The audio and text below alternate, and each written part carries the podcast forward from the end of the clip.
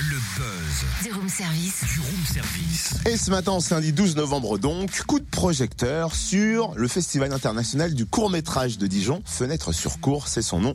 C'est la 23e édition du samedi 17 au samedi 24 novembre. Après avoir réuni 4000 spectateurs l'année dernière, le festival prend encore de l'ampleur cette année autour des quatre traditionnelles compétitions.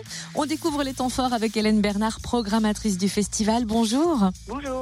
Quelles sont les nouveautés pour cette 23e édition? Euh, eh bien, les nouveautés, euh, c'était avant tout de pouvoir accueillir davantage de spectateurs, puisque l'année dernière, on a fait salle comble quasi tous les jours et qu'on a refusé euh, des spectateurs sur certaines séances. Donc, on a doublé des séances comme celle d'humour, par exemple, qu'on pourra revoir à l'Eldorado, ou euh, le programme belge et les projections zombies, qui se verront être diffusées deux fois euh, à l'Eldorado, en plus des séances de 20 heures.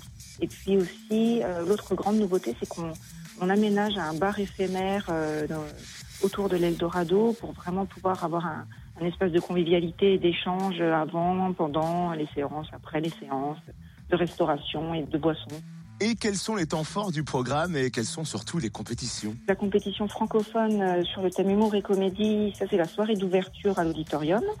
Ensuite, il y a les programmes européens, donc quatre compétitions européennes à l'Eldorado les lundis et mardis. Ensuite, il y a la compétition internationale film de genre zombie horreur gore, qui est la soirée qu'on appelle Zombie Zomba. Et puis la compétition euh, régionale, donc pour les films tournés ou produits en Bourgogne-Franche-Comté, qui sont diffusés le dimanche euh, 18 novembre à l'Eldorado. Très bien, merci Hélène Bernard, programmatrice du festival Fenêtre sur cours, festival international du court-métrage à Dijon.